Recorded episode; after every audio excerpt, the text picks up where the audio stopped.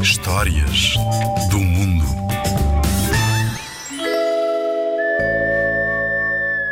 Fábula indiana As pombas e o rato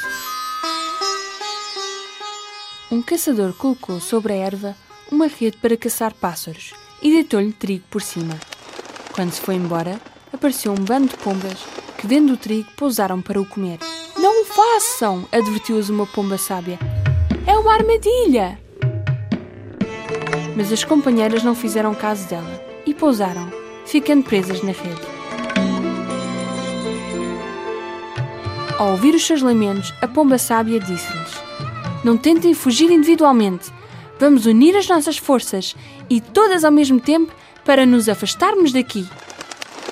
As pombas começaram a voar e a rede voou com elas. Vamos à casa de Zira, o rei dos ratos, disse a pomba sábia. É meu amigo e há de ajudar-nos. Quando Zira começou a roer a rede, mesmo no lugar onde estava presa a sua amiga, a pomba sábia pediu-lhe: Corta a prisão das minhas companheiras. Não vais cansar depois de me libertares e deixar as outras abandonadas. Seguiram o meu conselho e agora sinto-me responsável por elas.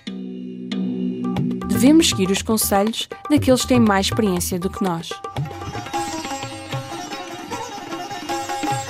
No livro Fábulas do Mundo, editorial Estampa.